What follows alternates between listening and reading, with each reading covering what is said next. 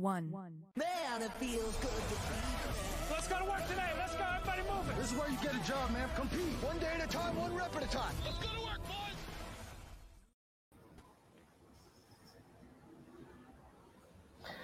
Hola, hola, hola, hola, hola, ¿qué tal? ¿Cómo están todos? Y tengan muy, pero muy buenas tardes y bienvenidos a Casco Parlante, su podcast de la NFL, de la National Football League, del fútbol americano profesional de los Estados Unidos, totalmente en español y ahora también en vivo a través de sus plataformas favoritas. Yo soy Simón Carpio, el mítico el romántico también aquí en Casco Parlante, solo una de las cabezas dentro de este casco que ya lo ven acá, llenecito el casco con todos nuestros participantes, con los pilares de este programa. Señoras y señores, vamos a empezar a presentarlos. Primero, el señor Rodrigo Delgado Rodstad de Mole Rod. Rod, ¿cómo estamos esta tarde? Hola, hola muchachos, ¿cómo están? ¿Cómo están todos? Un gran saludo para ustedes y a todos los que nos están sintonizando en estos momentos. Es nuestro primer programa en vivo para PIX. Muchos partidos súper parejos, por cierto, y difíciles de elegir en esta semana 11, así que vayamos a lo bueno que hay mucho por cubrir. Hay mucho, mucho que hablar en esta semana 11, este casco 31 previa de la semana y con nosotros, como siempre, todas las semanas, David Thornberry, el pragmático, el seductor. No me puedo imaginar la decepción específicamente de la audiencia femenina cuando me presentas como el seductor y ven eso. Lo siento mucho. Esto es todo lo que hay. Y empezamos, señores. Ya saben, por favor, compartan esta publicación, hagan que se esparza todo el fútbol americano en español por todo el mundo de habla hispana. Agradecemos a todos los que ya se están uniendo con nosotros y no se olviden darle un like gigante y si no lo pueden ver en vivo, lo estarán pudiendo ver también cuando ya salga grabado al finalizar el programa. Muchachos, es pronósticos. El día de hoy es previa de la semana 11 y nos metemos de lleno porque no hay canción de la semana. Lo que sí tuvimos hoy fue la presentación de Casco Parlante Rodstad, ahí con todos los movimientos. Hay que agradecerle un aplauso para Rodstad por haber hecho todo el trabajo de diseño, señores, por haber hecho todo el trabajo de la presentación. Gracias, encantado, encantado. Gracias a ustedes, más bien. Bueno, muchachos, entonces empezamos. ¿Estamos listos para los picks de esta semana? Así es. Sí. Perfecto, empezamos con uno de los duelos más bravos que hay esta semana, uno de los duelos divisionales que tendrá una ausencia crucial, pero de todas maneras se jugará este partido, es el Saints Falcons en Nueva Orleans. Rodstad, lánzame algo de este partido. A ver, creo que vamos a ver un sistema de juego conocido y similar de los Saints con Hill al mando, porque ya no va a estar Winston. Eh, Hill es un quarterback bastante versátil, muy parecido a Breeze en cuanto a lanzar más pases cortos que profundos, ¿cierto? Su unidad ofensiva ya lo conoce bien y creo que es una decisión correcta. No, quizás no la compartimos mucho, pero entiendo que es una decisión, entiendo que está haciendo Sean Payton con esta elección. Y el año pasado, digamos que cuando se lesionó Breeze, Bridgewater tomó el cargo ahora que tome el cargo por segunda vez consecutiva Winston ya es un daño moral para Hill, ¿no? Creo que era momento para que ya empiece en esta oportunidad. Los Falcons vienen de una semana de bye, luego empezar de ganar partidos, pueda que ese descanso les haya cortado un poco la buena racha. Más que confiar en la racha positiva de los Falcons, confío más en el ataque aéreo de los Saints, que se enfrentarán a una de las a la penúltima defensa contra el juego aéreo, permitiendo 310 yardas por partido y confío en la mejora defensiva que ha venido mostrando los Saints, que tendrán un trabajo duro contra el buen juego aéreo de los Falcons. Para mí lo ganan los Saints 27-24. Ahí está, interesante, interesante. Se queda con los Santos de Nueva Orleans, Rodstad, mi querido Thornberry. Pragmáticamente, ¿quién se lleva este encuentro? Bueno, acá estamos hablando de un cambio radical de mariscal de campo, como bien decía Rodstad. Pasamos de un pasador nato como es Drew Brees a Tyson Hill, que todavía no sabemos muy bien qué es lo que sabe hacer bien y qué no. Yo creo que probablemente lo van a usar más en el juego terrestre. Creo que va a intentar correrles por encima con Tyson Hill y elegir los momentos en los que suelta pases. Eh, bueno, pero esto quiere decir que los Falcons tampoco saben muy bien contra qué se enfrentan, entonces eh, a nivel de preparación están un poco en un, una nebulosa. Y para mí creo que entonces la diferencia va a ser un poco lo que hablábamos en episodios anteriores, un poco esta tradición dentro de las, de las divisiones. Y sobre todo me voy a enfocar en lo que ha podido hacer Sean Payton contra los Falcons históricamente, ¿no? Acá tengo mis datos. Sean Payton contra los Falcons está 19 y 9, o sea que Uy, Se nos salió el pragmático fue Rodstad. No, Sí. es que comenzó a hablar de Sean Payton, te digo, y ahí empezó la gente de los Falcons a hackearlo, y ya mm, lo sacaron rápidamente de la transmisión. Le han, Ahí, hecho, ahí, a ver, le han hecho vudú a nuestro querido pragmático, que ahí va a empezar, ahí, ahí lo tenemos de regreso. A ver, vamos a- ahí está de regreso. Oye, ¿qué pasó? desde Georgia lo estaban ahí metiendo la aguja al muñequito. O sea, me votan porque no, no comparten mis. No, yo creo, yo creo que más bien Trump y el equipo de Trump que está ahí tratando de recontar los votos en Georgia, te escuchó decir Georgia y ¡fu! ya, mátenlo.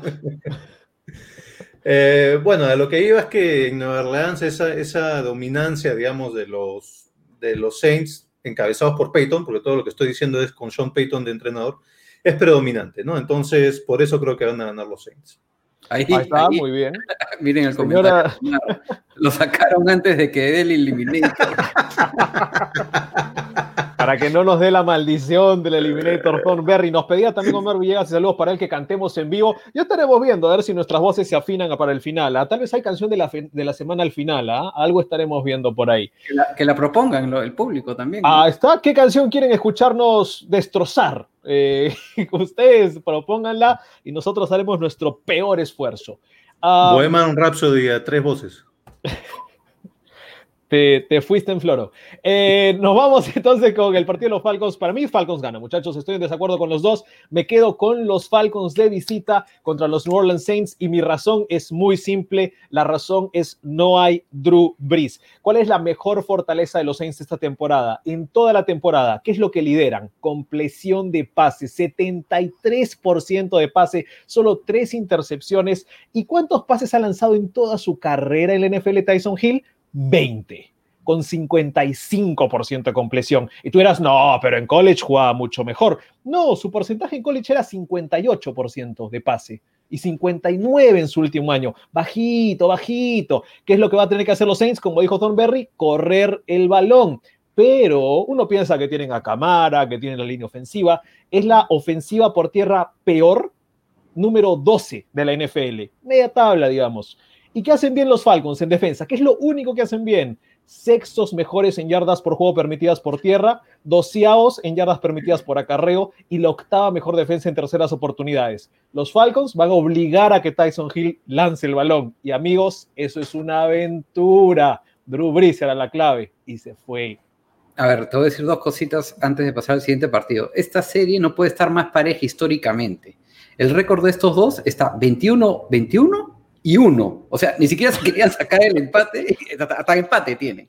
Y, y bueno, lo bueno es que vamos, parece que vamos a ver otra vez a Drew Brees de regreso este año, que era lo que tanto queríamos todos. Se va a perder mínimo dos semanas, pero al decir mínimo dos semanas, vamos, hay una luz de esperanza para que regrese. Dile, Son tres, es correcto. Thornberry dijo tres porque ya lo pusieron en IR, entonces va a estar tres semanas afuera como mínimo.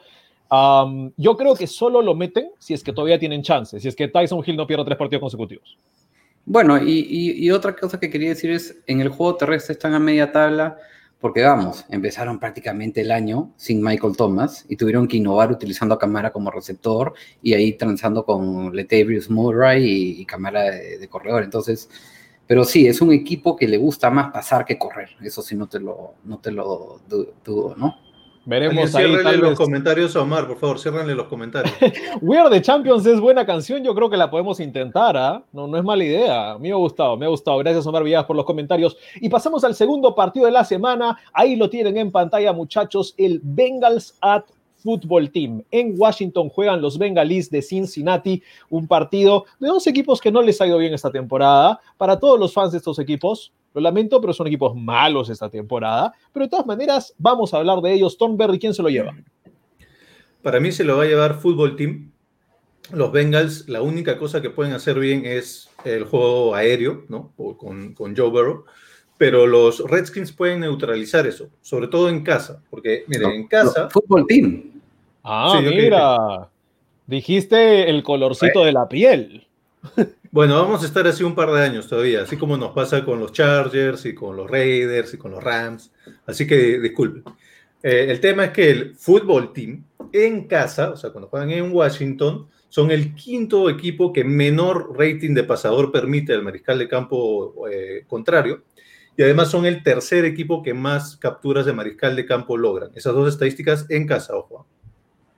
Además de eso, eh, Cincinnati es el, segundo equipo que más capturas permite. Entonces ahí se están enfrentando una, dos, este, una debilidad de un equipo con una fortaleza del otro. Entonces creo que encaja bien para que los Redskins puedan limitar lo que sea que pueda hacer Joe Burrow. Yo creo que Joe Burrow va a tener un partido muy difícil, quizá un poco una suerte de pesadilla de partido.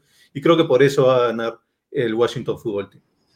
Interesante, me, me, gustaron las razones que dio Thornberry, ¿ah? siempre muy, muy técnico al respecto, pero yo le voy a dar un dato que no, no está en la estadística, pero que aparece recién ahora el fin de semana. Para mí se lo lleva el conjunto de Cincinnati Bengals y claves van a ser las ausencias, esa es mi razón de esta semana.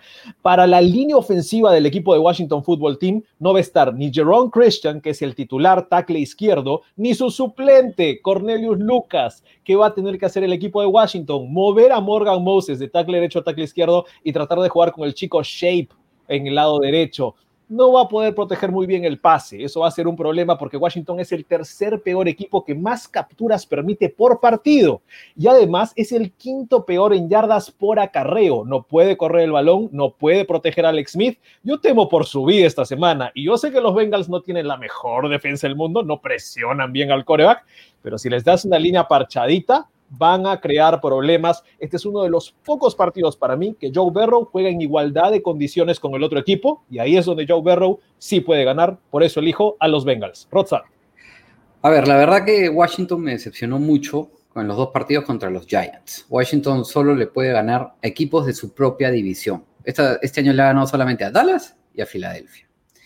Y a pesar de que Joe Burrow se enfrentará efectivamente, como bien dice David, a la defensa que permite la menor cantidad de guerras aéreas por partido de la liga, confío en que lograrán sacar el partido adelante.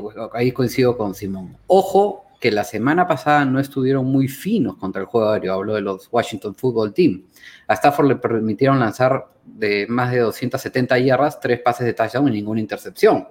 Y por otro lado, ya vimos cómo juega Joe Burrow contra una buena defensa como la fue la de los Colts creo que no va a decepcionar. Para mí lo ganan los Bengals también 26-20 y es mi primer upset porque los favoritos son los de Washington. Teníamos una, visitante, una invitada, pero el señor Thornberry la votó. ¿Ves lo que pasa en vivo? Cosas hermosas pasan en vivo aquí en Casco Parlante. Señores, cerramos entonces el análisis de el Bengals contra Washington Football Team y nos metemos a un partido candente porque este va a sacar chispas en la discusión. Es uno de los equipos favoritos de Rodstad, los Cleveland Browns, contra uno de mis equipos favoritos esta temporada, que son los Philadelphia Eagles. Por distintas razones, Thornberry, no me mire así usted. Y vamos a empezar, muchachos, con el análisis. Yo me lanzo de frente a la piscina para decirles que para mí gana mi equipo favorito. En esta temporada ganan los Eagles. ¿Por qué? Yo sé que no están jugando bien, pero hay un par de cositas claves y mi razón para este partido es la ausencia de Miles Garrett. Miles Garrett, 9.5 capturas, líder en la NFL de las 22 que tiene su equipo, cuatro fumbles forzados, líder de la NFL de las 14 fumbles que ha, ha forzado su equipo, es clave en el esquema defensivo de los Cleveland Browns. Los Eagles, por otro lado, no han perdido un partido en el que permitan menos de 27 puntos esta temporada y están permitiendo 25.8 en promedio. Los Browns están promediando solo 14 puntos en sus últimos cuatro partidos, cuando promedian 24 en toda la temporada. Y hay algo muy importante. ¿Cuántos puntos creen ustedes que vale Miles Garrett? Cleveland permite 27 puntos por partido. ¿Le permitirán 30 a los Eagles? Cuando los Eagles anotan 30, usualmente ganan. Por eso me voy con Filadelfia contra el equipo de los Browns. Rod. Aquí al inicio tuve muchas dudas porque si hay algo, si hay algo en que los Eagles son buenos, es en agarrar el balón, que están décimos en la liga. Pero luego veo quienes lideran el ataque terrestre de los Browns y no sé si puedan estar tan efectivos para seguirles el ritmo. O sea, hablo de Nick Chubb y Kareem Hunt. Miles Sanders está solo ahí. Y ojo que los Eagles tienen cinco jugadores en lista de COVID, no importantes, pero hablo de Corey Clement, de Hightower, de Whiteside. Entonces, no sé qué tanta profundidad tenga ahí en el roster para poder eh, mantener ese juego terrestre fuerte. Nick Chubb promedia 92.2 yardas acarreadas por partido esta temporada, ubicándose tercero en la liga y ha regresado sano, que eso es lo importante. Por el otro lado, claro, sabemos que Miles Garrett no estará por temas de COVID, pero la ofensiva de los Eagles es tan mala que no creo que haga mucha influencia. O sea, mira, te voy a decir por qué creo que está, está mal. Puesto 24 en puntos por partido, puesto 27 en yardas aéreas y en yardas totales por partido. Y, ya es el equipo que más sacks permite de la liga. Llevan ya 35 sacks permitidos y hasta ahora Carson Wentz no se lesiona. O sea, una cosa totalmente extraña. Sin embargo, veo un partido muy pegado. Para mí lo ganan los Browns con la ayuda de la madre naturaleza, que ya los ha ayudado dos veces, 24-21. Cuando dices la madre naturaleza, ¿te refieres a que alguien va a tener que ir al baño corriendo? O... No, no, no, al, clima, al clima. ah, ya, ya. Bueno, yo también creo que van a ganar los Browns y para mí la clave va por lo que está diciendo Rodstad, por el juego terrestre, ¿no? Tienen dos caballos de Totor, no, de Totora no, de, de Troya, no, de Troya tampoco, Dos caballos de batalla en Kareem Hunt y Nick Chubb que realmente le van a correr por encima a los Eagles, ¿no? Si ustedes ven las, las estadísticas, los Browns, salvo el primer partido, los Browns, cuando corren más de 110 yardas como equipo, ganan. Y, y yo creo que la defensiva de los Eagles no va a poder estar a la altura de eso. De hecho, la defensiva de los Eagles es la séptima peor defensiva por tierra de toda la liga, eh, permitiendo 133 yardas por partido. Además, son la única defensiva de la liga que ha permitido más touchdowns por tierra que por aire, lo cual me hace pensar que definitivamente el juego por tierra va a ser donde va a dominar los Browns. Y por ese motivo, porque además creo que los Eagles van a probablemente permitir más de 150 yardas a esos dos corredores de los Browns. Por eso creo que ganan los Browns. Simón, está solo. Me quedo solo, me quedo solo en esta predicción, muchachos. Ya me ha pasado bastante con los Eagles esta campaña, con los Texans también, lamentablemente. Ah. Efectivamente. Señores, vamos con uno de los partidos más emocionantes de esta semana porque son dos potentes ofensivas. Son el conjunto de los Panthers de Carolina en casa contra los Lions de Detroit. Insertamos rugido acá. Bueno, ahora lo tenemos que hacer en vivo, muchachos. No podemos estar editando el episodio, así que ahí lo tienen. partido muy interesante. Se jugará en Carolina. Visitan los Lions. Rodstad, ¿quién se lleva esto? Ojo que Stafford tiene una rotura parcial de ligamentos en el pulgar de la mano que lanza el balón. Igual se espera que vaya a jugar contra Carolina, por supuesto, pero ojo con ese tema. Hay que ver también cómo evoluciona Bridgewater de su lesión. Ha estado entrenando pero de manera limitada con su equipo y Matt Rule lo está tomando como una decisión de día a día y, hasta quizás de, momento del partido, ¿no? En principio diría que si Bridgewater juega el partido, iría por Carolina. De lo contrario, creo que me voy más por los Lions. Pero no va a jugar Amendola, no va a jugar Golade, no va a jugar DeAndre Swift. Así que creo que la racha negativa de cinco partidos seguidos de Carolina se termina en este, lo van a Carolina 25-20. Berry, ¿estamos de acuerdo? Eh, sí, en realidad este se me hizo difícil porque por todas estas bajas que está mencionando Rodstad no, no puedes evaluarlos en condiciones normales, ¿no? El, tema de Bridgewater también no se sabe si va a jugar. Swift, Goladay y Amendola definitivamente descartados. Eh, Matthew Stafford va a estar pues, lesionado, entonces no sabemos a, qué porcentaje va a llegar. Para mí la clave en este tipo de partidos es qué equipo está mejor armado y qué equipo está mejor coacheado. Hay muchas maneras de medir eso, pero una estadística que me gusta ver a mí, por ejemplo, es el diferencial entre pérdidas de balón y recuperos de balón. Eso generalmente te suele eh, indicar más o menos quién tiene mejor plantel como plantel quitando un poquito todas las, estrellas y los destellos de, los jugadores este, estelares, ¿no? Y en esa métrica, los Panthers es el tipo de equipo que tiene un diferencial positivo y los Lions es un equipo que tiene el diferencial positivo. Eso me hace pensar que los Panthers son un mejor equipo como total, como todo, y están mejor entrenados que los Lions, y por eso creo que van a ganar los Panthers. Yo también me quedo con los Panthers de Carolina, muchachos. Estamos todos de acuerdo en esta. creo que si puedo aportar algo es que es un partido de ofensivas. Defensivamente, ambas están entre las peores 11 defensas de la liga. En yardas por juego, están entre las 7 peores en terceras oportunidades. Vamos a ver muchos pases completos, vamos a ver muchos acarreos largos, me parece. Pero cuando estamos comparando una defensa con otra, creo que lo de los Panthers es un poquito mejor, especialmente por tierra. Detiene un poquito mejor el acarreo que los Lions, que en verdad están muy mal, tanto por yardas por pase y yardas por acarreo, los Lions permitiendo muchas jugadas grandes.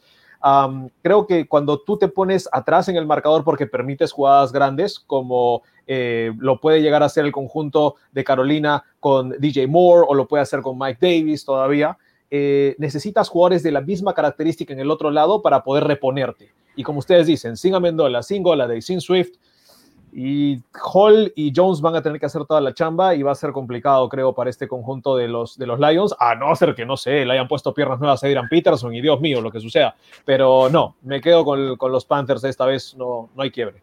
Ahora, ojo que hablas de, del porcentaje de pases completos de Drew Brees, que estaba primero, efectivamente, con 73.5%. Pero ahí nomás, segundito, está Teddy Bridgewater con 72%.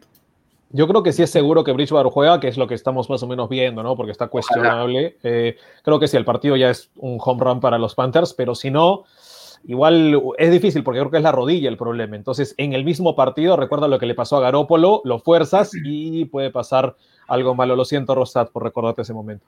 Ah, yo, creo que, yo creo que este es un buen partido para cuidarlo, más bien a, a Bridgewater. Ahí está. Podríamos ver a Will Grira, que es el, el, suplente natural que tiene en estos momentos Bridgewater.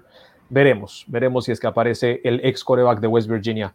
Vamos con el Ravens Titans. Sí, señores, este es un duelo que ya se está volviendo un clásico en los últimos años. Recordamos el partido en playoffs, recordamos los últimos duelos que han tenido. Y esto se juega en Baltimore. Ravens contra Titans. Thornberry, ¿quién se lo lleva?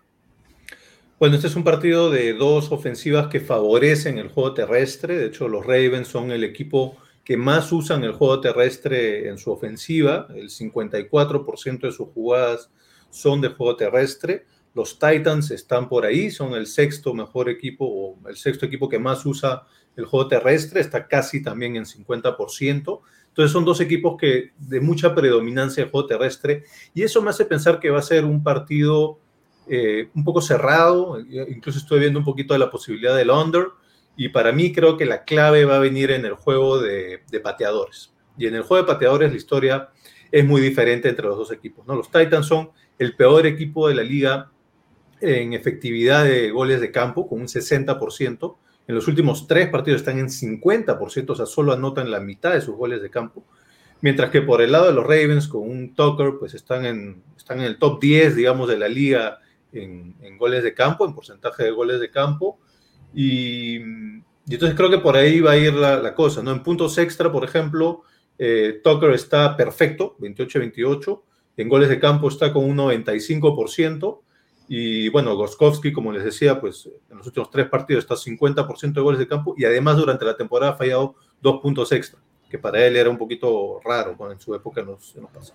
Creo que por ahí va a ir el, el tema del partido y por eso creo que van a ganar los Ravens. Yo me quedo también con los Ravens Thornberry y creo que este es un duelo de dos equipos, en mi opinión, engañosos. Repasemos un poquito. Triunfos de los Ravens contra los Browns, contra los Texans, contra Washington, contra los Bengals, contra los Eagles, contra los Colts. Buen triunfo, buen triunfo.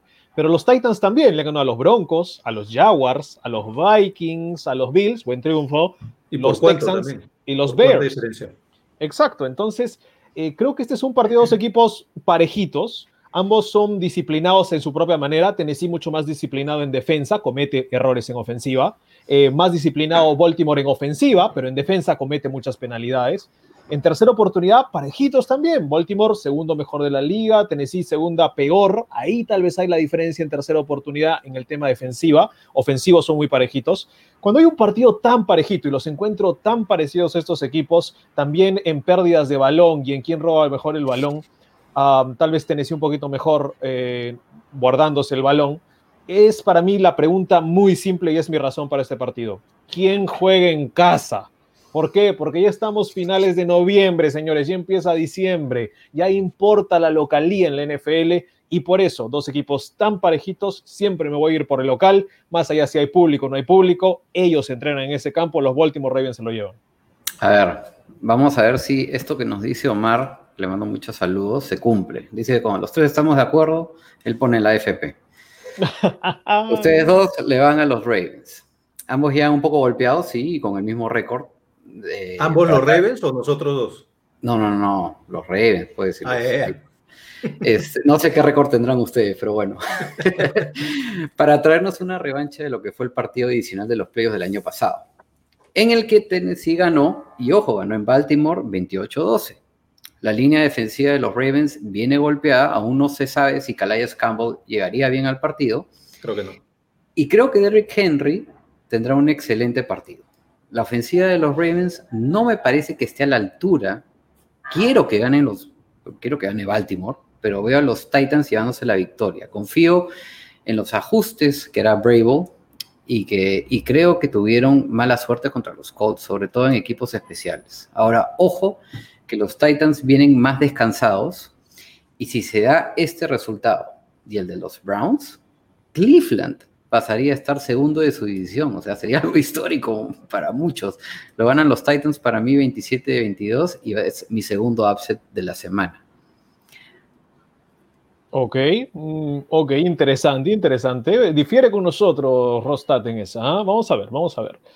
Señores y señores, nos vamos con otro partido candente, porque es el de mi equipo. No, no solamente por eso, sino también porque es un partido que ya hemos visto en años pasados que ha sido interesante, con, buena, con buen flujo ofensivo. Tal vez dos equipos que han venido a menos de lo que pudieron haber hecho el año pasado son los Texans en casa en Houston contra los Patriotas, los Patriots de Nueva Inglaterra. Y empiezo yo, muchachos, porque así manda cuando es mi equipo.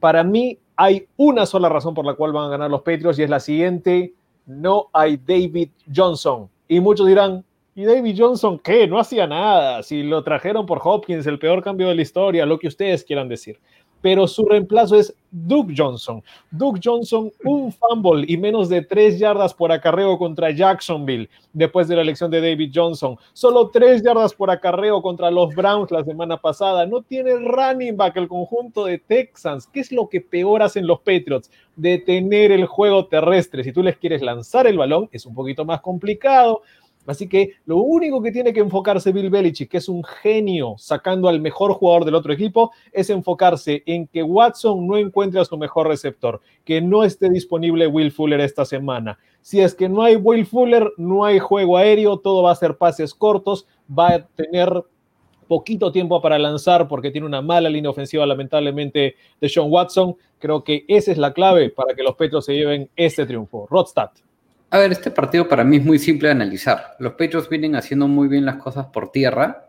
Creo que tienen una buena unidad de corredores, bastante efectiva en Harris, Burkett y el mismo Newton. Y los Texans son la peor defensa de la liga contra el juego terrestre y una de las peores en general. Sí, de Sean Watson va a ser un problema para la defensiva de los Patriots, pero ese será justamente el trabajo de Bill Belichick para el domingo, afinar sus piezas para detener el juego de, Houston. Para mí lo ganan los, los, Patriots 24-17 sin problema y continúan con su racha histórica. Ahora, un, dato increíble que todo el, todo el cuerpo de receptores de los Patriots solo tenga una recepción para pase de touchdown en toda la temporada, la menor marca de la NFL. Y los Texans vienen permitiendo, para que se hagan una idea, 167.4 yardas acarreadas por partido. Es la mayor marca de la NFL. Y si me lo permiten, muchachos, porque no sé hasta, hasta, hasta qué momento esté presente, quiero mandarle un saludo muy grande a mi mamá, que ha comentado que somos ahí un excelente trío de analistas en la NFL. Probablemente se vaya más, más tarde y no nos llegue a ver por completo, así que le mando un beso muy grande a mi mamá, María Teresa Ni Delgado. Ahí está, muchachos, lo van a los Patriots. Saludos para la señora Eni Delgado también, de, todo el panel. Señora, un saludo.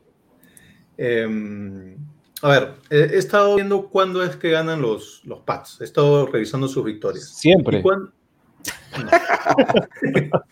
¿Y, cuándo ganan los Pats? Cuando corren más de 200 yardas o cuando corren más de 100 yardas y no tienen pérdidas de balón. ¿Y en qué son malísimos los Texans? Como ya lo decía Rodes, el peor equipo defendiendo el acarreo. Y además es el peor equipo en robos de balón, es el equipo que menos roba balones. Es la combinación perfecta para estos Pats. Por eso ganan los Pats. Va a estar lindo, va a estar lindo ese partido. Voy a sentirme muy bien y, con fe para llegar a playoffs, muchachos. Rostad no me cree. Ah, nos vamos, señores, al otro encuentro que también me parece bastante disparejo, aunque ya nos sorprendieron la semana pasada estos Jacksonville Jaguars que juegan en casa en Jacksonville contra los Steelers de Pittsburgh, equipo invicto, señores. Así que vamos a ver, ¿quién se lleva esto, Rod? ¿Jaguars o Steelers? Lo único que los Steelers tienen que mejorar para este partido es su juego terrestre, que no lo he visto del todo fuerte, sobre todo para ti, Simón, que tienes a Conner en tu fantasy. Llevan menos de 50 yardas acarreadas en los últimos tres partidos. Hace unas semanas dije que se mantendrían invictos hasta que enfrenten a los Ravens la próxima semana, así que esa es mi razón por la cual van a ganar este partido los Steelers en Jacksonville. Los Steelers son el único equipo de la NFL con tres receptores con más de 400 yardas recepcionadas y cuatro o más pases de touchdown. Claypool, Smith Schuster y Deontay Johnson. Lo ganan los Steelers 30-17 para mí. Berry, ¿estamos de acuerdo que esto está como que un poquito desbalanceado? ¿Entendí bien? ¿Tu razón, Rod, es, tu razón por la que ganan los Steelers es porque tú dijiste que ganan los Steelers? Y que se iban a mantener invictos pues hasta la semana 12. Así que todo que. Eso es una buena razón. Poderosa, poderosa Ahora, razón. Ahora, les lanzo algo chiquitito, ¿ya? Les cuento que en los últimos 10 años... Eso dijo ella. Chao. O sea, estaba, estaba su señora madre hace un ratito escuchando el Muy bien, muchas gracias, David. Y, mi esposa también. Bueno, Perfecto. les cuento que en los, últimos, en los últimos 10 años, ninguno de los últimos cuatro equipos que empezaron la temporada 9 y 0 han ganado el Super Bowl. ¿ah? El último equipo que lo hizo y que empezó 9 y 0 fueron los Saints del 2009. En el 2015 los Panthers perdieron el Super Bowl y los Patriots ese mismo año perdieron la conferencia americana. Los Chiefs del 2013 perdieron su partido de wildcard y los Packers del 2011 perdieron su partido divisional de playoffs. ¿Lograrán los Steelers cambiar esa narrativa? Vamos a ver, lo único que me preocupa es que los Jaguars han ido empatando o ganando al iniciar el cuarto cuarto en tres de los cuatro partidos que han enfrentado equipos con récord ganador. Eso aquí, sin embargo, no creo que pase. Interesante esos Jaguars entonces, tienen bastante lucha. Um, Thornberry, entonces pierden los estilos a propósito, dirás tú. Yo, lo, lo que me preocupa de lo que dice Rodstad es que creo que todavía nos falta esa lesión de, de Big Ben. Ay, Dios Pero- mío, tú y tus lesiones. No, no va a ¿Qué quieres pasar. Big Ben ya es el verdadero hombre de acero. No, pues si le está deseando lesiones a todos los corebacks desde hace como tres semanas. Estoy siguiendo tu ejemplo el año pasado con Jimmy G. Pero no, una cosa es un jugador, no tres. Bueno, los Steelers son claramente mejores que los Jaguars, pero además van a tener una ayudita más. Este, los Jaguars, he estado checando una estadística y en los últimos tres partidos, los Jaguars son el segundo equipo que más retrocede yardas por penalidades. Y además eso se combina con una fortaleza de los Steelers, que son el segundo equipo que más yardas por penalidades provoca. Entonces, se van a combinar esos dos factores y eso lo va a hacer tanto más fácil para los Steelers llevarse ese partido. Ok, interesante, interesante muchachos. Yo lo que voy a hacer es que les voy a traer una razón um, que tengo aquí guardadita. Déjenme, déjenme buscarla, solo un ratito. A ver, ¿dónde está? ¿Dónde está mi razón? Prepárate, prepárate. Ah, De, ya. repente, de repente en alguno de tus closets. No, no, no, no, no, no, no. Aquí está, miren, aquí está mi razón. Si no la pueden ver, esta es la defensa de los Jaguars. ok, por eso es que no la por, pueden ver. por eso no la podemos ver.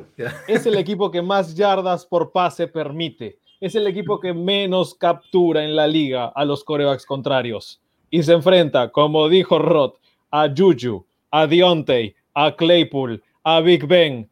Y si quieres agregar al cuarto mejor receptor en cualquier equipo en la liga, Leon Washington, señores, no, no, esto, en mi opinión, no está balanceado. Si los Jaguars tienen mucha fuerza y mucha lucha, como lo han venido mostrando, y, me gusta ver a Jake Luton, en verdad, me sorprendió. Yo pensé que era un buen backup. Hasta ahorita, su primer año está yendo cada vez más arribita, eh, pero sí, no, esto, esto está como para ponerle, ¿cómo era? El sello de Rodstad, el Eliminator, la AFP. no, todo- no, pero Thornberry no lo toques, no este partido, por favor. Simón, pásame esa defensiva de los Jaguars. Pásamela, pásamela. Ah, Ahí va, ahí va. Ya. No sé si han visto Bad Boys 2, pero esta defensiva de los Jaguars es como si estuviese en el fondo del océano y la única manera que la puedes rescatar es si los Jaguars tienen a Jacques Cousteau. Así que Steelers gana.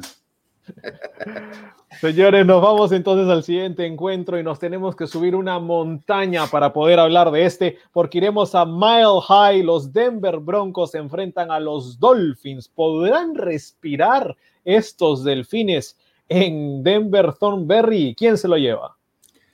Yo creo que se lo llevan los Dolphins, porque eh, viendo un poquito la, la, la, estadística una vez más, la racha positiva en la que están los Dolphins ahorita, las cinco victorias al hilo que tienen, está sostenida principalmente por equipos especiales, pero sobre todo por la defensiva.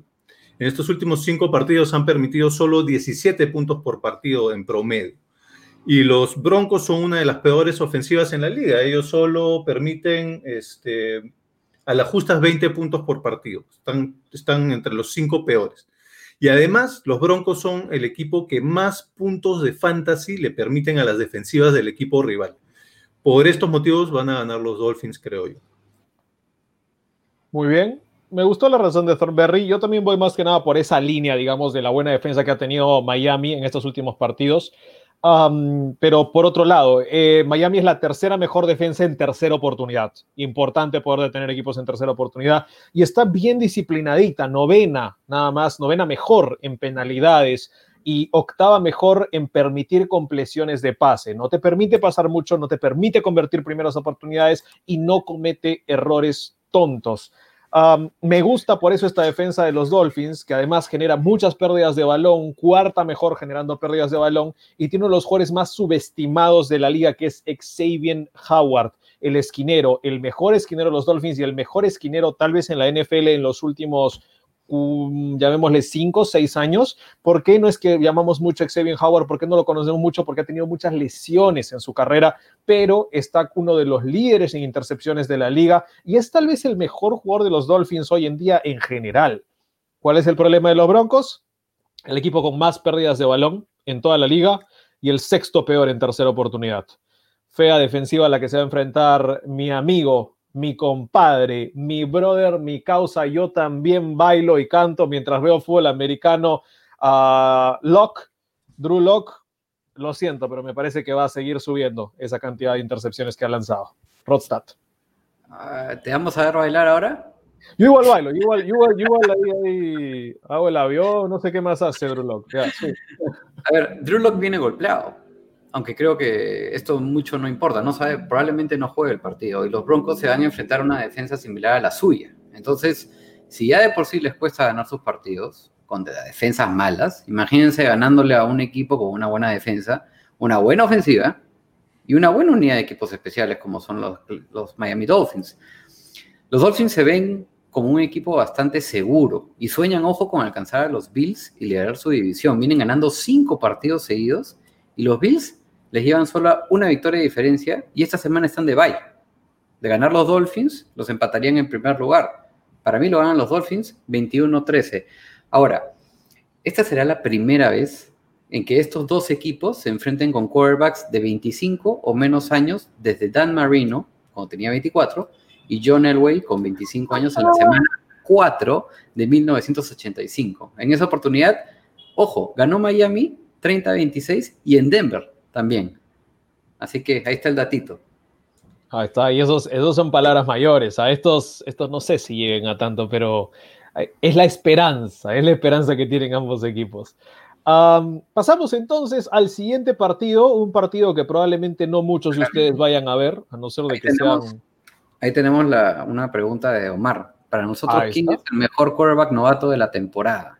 Uh, acá nos vamos a pelear, ¿ah? ¿eh? empezamos con Thornberry. Thornberry ahí tiene su propia idea. Bueno, yo le iba a responder con el partido que se viene ahorita. No, no sé si el mejor, pero el que a mí más me gusta personalmente, el que yo elegiría para mi equipo, si es que no tuviese ya a Russell Wilson, no, me, no lo cambio por nadie del mundo, pero a quien yo elegiría sería Justin Herbert, porque me gusta lo que veo mmm, como un mariscal de capo completo. Siento que puede hacer todo. Puede correr, puede aguantar golpe, puede meter pases eh, cortos de manera precisa, puede meter, tiene harto brazo para meter pase largo, está siempre, me da la impresión que siempre está bajo control, nunca nada lo, lo, lo preocupa o lo, o lo pone en, en, en vilo, digamos. Nunca está siempre ecuánime y eso me gusta, creo que es una característica vital para un mariscal de campo. Yo me quedaría con Herbert. Soncho. A ver, hoy, hoy por hoy eh, es un poco difícil dar un quarterback novato, sobre todo si tú ahí está empezando a, a, ser titular en los Dolphins y que no lo viene haciendo para nada mal, ¿no? Jake Luton, pero ¿no?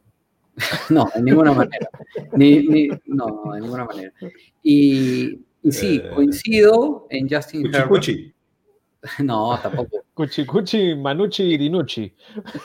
Coincido, coincido con, con Herbert solo porque, como mencionábamos en el capítulo anterior, o sea, la expectativa de Burrow era mucho más alta que la de Herbert, pero yo creo que si quitamos de lado este tema de las expectativas, Burrow podría ser el quarterback novato del año, pero Herbert es el que, el que ha salido de la nada y, y el típico, la típica historia del, del quarterback suplente que saca adelante el equipo, ¿no? Entonces, yo creo que hoy por hoy, hasta el momento, se lo podría llevar también Herbert. Para mí es Burrow. Para mí es Burrow eh, de lleno. Me encanta lo que ha hecho Joe Burrow tomando en cuenta a qué equipo le dieron. Y creo que eso es muy importante. Eh, la enorme diferencia que tienen los Chargers es que te puede o no gustar Anthony Lynn, está en el puesto ya muchos años. Te puede o no gustar las armas en general, pero meten unas estadísticas. Keenan Allen de los mejores de la liga, Mike Williams, les trajeron a Guyton esta temporada. Tenían tres corredores increíbles, se comenzaron a lesionar, pero igual tienen. Y la línea ofensiva la mejoraron tremendo. Trajeron hasta Bulaga. Eh, y una defensa de los Chargers que con lesiones y todo es decente. Los Bengals es un equipo desastroso. Ahora dejaron ir a Carlos Dunlap, solo falta que se vaya Gino Atkins, la defensa es inexistente. La ofensiva tiene que un montón de gente conocida en la línea ofensiva. Y las armas recién son jovencitas. O sea, AJ Green ya está como que mm, ya estamos pensando en votarlo, pero está T. Higgins, eh, está Boyd, eh, pero realmente lo que Burrow está haciendo de jugar ciertos partidos como el que le ganó a los Titans de esa manera, para mí eso es más impresionante que cualquier triunfo que Herbert haya tenido toda la temporada. Entonces, para mí, por eso elijo a Burrow, pero sé que al final la columna de victorias y derrotas es importante. Y al fin y al cabo, creo que Herbert podría tener más, y ni hablar de Tua, que va a tener más que los Le- otros dos. Les hago una pregunta. Si ustedes comparan, para ustedes, ¿qué es más importante? ¿El hecho de que Burrow haya tenido esa victoria con los Saints, perdón, contra los Titans, o que Justin Herbert haya tenido, ni bien haya empezado su carrera como profesional titular en los Chargers, que enfrentarse a Patrick Mahomes, a Drew Brees, eh, a Teddy Bridgewater y hubo otro MVP de Super Bowl, que eran tres. Y en ninguno de los partidos, ojo, el de los Saints, se fueron a overtime. Entonces, e- eso es un poco lo que yo balanceo ¿no? en esta decisión. Me encanta Burrow, por, por cierto, o sea, nunca se le ha visto quejarse, cuando pierde se molesta y se molesta feo, pero bueno, también hay que tener en cuenta en dónde están, ¿no? O sea, yo creo que, o sea, por el lado del equipo que le tocó, yo creo que, yo creo que Burrow está haciendo mejor las cosas que Herbert, porque Herbert tiene mejor equipo que Burrow y sin embargo tienen dos, solamente dos victorias. Entonces, claro, no es culpa de Herbert, es culpa de la defensiva, más que nada para mí, y de las lesiones que ha podido tener Eckler, ¿no? Y, y- y demás. Pero no sé, por eso estoy todavía en la nebulosa en ese, en ese aspecto, ¿no? Pero pasemos al partido de los Chargers, a ver si me lo permiten, voy yo. Dos equipos que la verdad en términos de récord son de lo peorcito de la liga. Ambos combinan dos victorias y 16 derrotas. Sin embargo, los Jets son los Jets y no puedo dejar de pasar esa estadística de lado. Es más, ni estadística, simplemente idea. Si a Justin Herbert se le escapa esta victoria, creo que simplemente pierde la opción de ser quarterback novato del año. Tuvo mala suerte en que los Dolphins hayan elegido a Tua y no a él en el draft.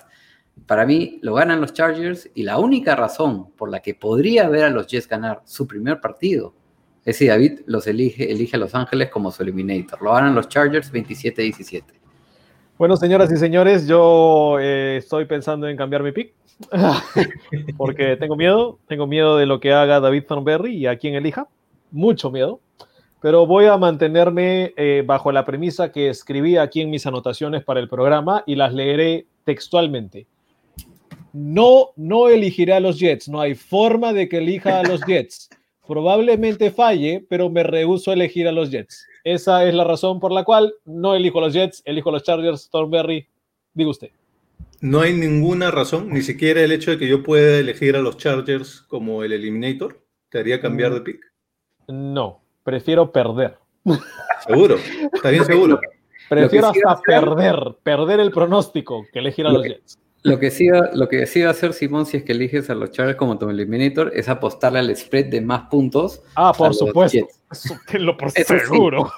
Estaba en más 15, creo, me parece una buena proposición. No veo cómo, los, cómo un equipo como los Chargers pueda cubrir 15 puntos contra quien sea. Así que esa es una buena apuesta. Bueno, efectivamente los Chargers son mi eliminator, así que empiecen a sacar la billetera y a tomar decisiones en cuanto a sus apuestas. Y les voy a decir por qué creo que ganan los Chargers. Eh, sospecho que el récord de los Chargers es engañoso. Son malos, sí son malos, pero no creo que sean tan malos como, lo, como su récord refleja. Y una buena estadística para medir eso, una buena métrica es el diferencial de puntos. Un saludo para Omar ahí que está comentando. Una buena estadística para ver si un récord es realista para un equipo es el diferencial de puntos. Y el diferencial de puntos de los Chargers está mucho más parecido al de los Bears y al de los Pats. De hecho, el diferencial de puntos entre Chargers está justo entre Bears y entre Pats. Y entonces ese diferencial de puntos es más el diferencial de puntos de un equipo que, que está entre un 40 a 50% de victorias, no tanto eh, un, porcentaje como en el que están los Chargers, que es menos de 30%. ¿no? Por eso yo creo que es un poquito engañoso el récord de los Chargers. Creo que este es un buen partido para recuperar un poquito ahí en esa estadística, en esa métrica, en ese porcentaje. Y por eso creo que van a ganar los Chargers. De local, además. Muy bien, señor Thornberry. Y nos vamos con otro partido que podría llegar a ser uno de los que elijamos para nuestros eliminators que no estarán dañados, manchados y envenenados por la elección de eliminator de el eliminator pragmático Thornberry.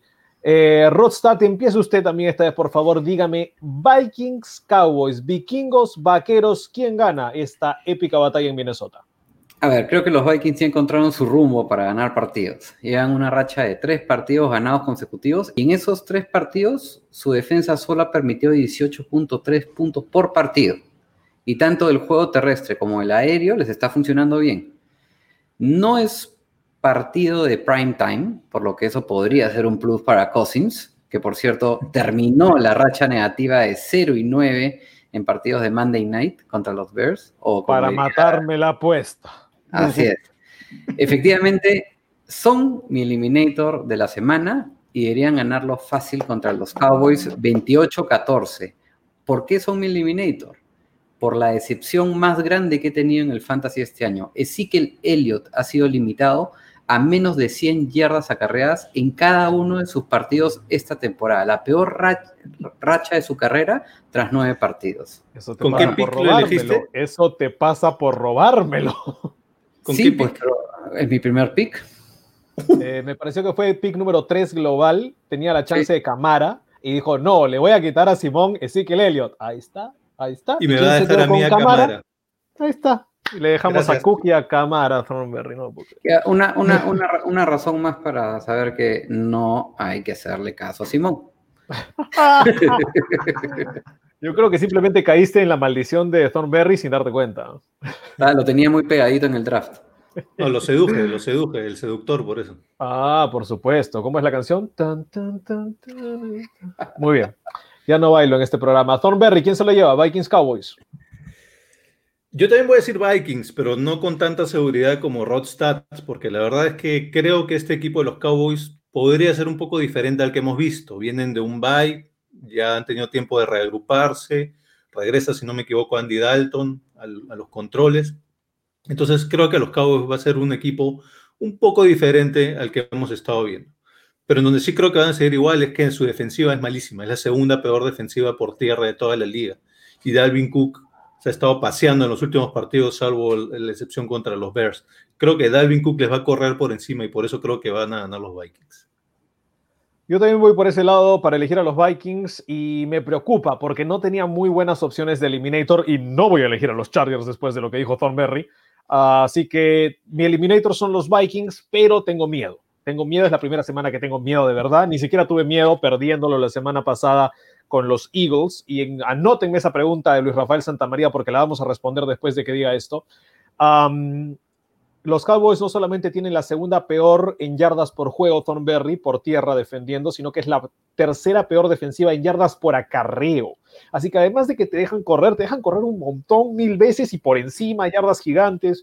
Y esa es la gran capacidad que tiene Dalvin Cook, romper tacleadas y entrar un segundo nivel eh, con el balón en las manos. Pero la razón por la que a mí me da miedo un poco este pick, no solamente es por las mejoras que han tenido los Cowboys, no solamente es porque vienen de bye sino porque hay una lesión clave en la línea ofensiva del conjunto de Minnesota. Ezra Cleveland, uno de los guardias y uno de los buenos guardias, novato, ojo, lo teníamos en el draft, acuérdense como tackle derecho, está jugando de guardia aquí en Minnesota.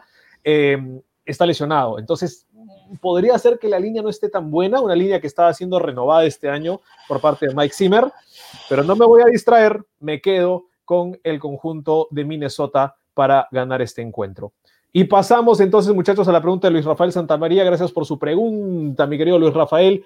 Andy Dalton regresará esta semana. ¿Complicará a los Vikings? Eh, señores, ¿qué tanto puede aportar Dalton comparado con un Gary Gilbert? Le voy a decir al señor Rodstad que está con el micrófono apagado y por eso no lo hemos podido escuchar en su aseveración acerca de Andy Dalton. Ok, para mí no creo que influya mucho, porque si bien es cier- cierto Dalton ha estado lejos del equipo, no ha jugado ni un solo partido desde que le dio el COVID, y, y es un poco, creo que vamos a ver un poco el mismo efecto que vimos de Cam Newton cuando regresó después del COVID, ¿no? O sea, tiene que acostumbrarse un poco al, al terreno de juego, a su equipo, al equipo contra el que va a enfrentar. Sí, me, o sea, me gustó un poco lo que vi de Gilbert cuando jugó, entonces no sé si sea la mejor elección, ya nos daremos cuenta en el mismo partido. Pero muy buena pregunta, por cierto. Saludos a Luis Rafael Santamaría. Framberg, ¿a ti te gusta más Dalton o Gilbert? ¿Sabes qué? Hace un ratito dije que con Dalton pensaba que iban a ser mejor, pero, pero ahora Rodstad me ha hecho pensar en una cosa. Estaba leyendo, eh, estaba leyendo declaraciones de Cam Newton y él comentaba que si bien no le golpeó tan fuerte el COVID, la recuperación sí se le hizo complicada ya cuando tuvo que regresar a la cancha y que sí estuvo un poco disperso, creo que fue la palabra que utilizó en los primeros partidos después de volver del COVID. Y si bien el COVID pues ataca distinto a cada persona y todavía no lo tenemos bien entendido cuáles son las diferencias, Andy Dalton sí que ha dicho que a él sí le golpeó fuerte el COVID. Sí, Entonces sospecho que las secuelas serían peores que con Cam Newton.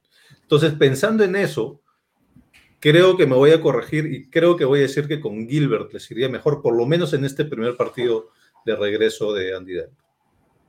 Hablando un poquito de lo que tocaron de Cam Newton, les recomiendo a todos que vean las declaraciones de Cam Newton, solamente el comienzo de sus conferencias de prensa después de los partidos que ganan los Patriots. Siempre le pregunta el primer entrevistador, el primer periodista le dice, ¿cómo te sientes Cam Newton? Y Cam Newton dice cosas como, fabuloso, fantástico, extraordinario. Solo le falta decir de la refurín un fly y lo pone ahí también. Nunca dice bien, ok, no. Siempre trata de ir un nivel más después de cada victoria. Eh, es parte del, estilo que tiene el coreback de los Pats. Eh, muchachos, ya hemos entonces hablado de estos Vikings. Si yo les digo algo de Dalton, para mí particularmente creo que si hay un partido en que Dalton puede aprovechar su veteranía más que la de Gilbert, es este, porque se enfrenta a tres corners, tres esquineros novatos en Minnesota. Está Gladney es novato, Danzler es novato y Hunt es novato. Entonces, más joven no puede ser la secundaria de los Vikings, más allá de que está liderada por el safety Harrison Smith. si me lo permiten, dale, si dale. me lo permiten, muchachos, yo tenía eh, un, algo que quería hacer antes, que no lo mencioné, y ya que veo que se están acabando los partidos, así que lo voy a soltar. Era una sorpresita que tenía ahí. Eh, tengo muchas dudas en mis apuestas. Así que, así como mi querido amigo David Thornberry escucha las apreciaciones de Christian para sacar sus razones, yo esta vez quiero abrir el panel para ver si es que los que nos escuchan me pueden aconsejar a ver qué apostarían esta semana en Betson y voy a elegir una de esas apuestas que comenten nuestros oyentes. Seguimos adelante. ¿Qué pasa si te trolean a propósito con malas apuestas? ¿Igual le vas a hacer caso? Yo, yo la voz del pueblo es la voz de Dios. Así que ya saben, ustedes pueden apostar por Rodstad esta semana. Me va a crear un usuario troll. A ver, pues, a ver.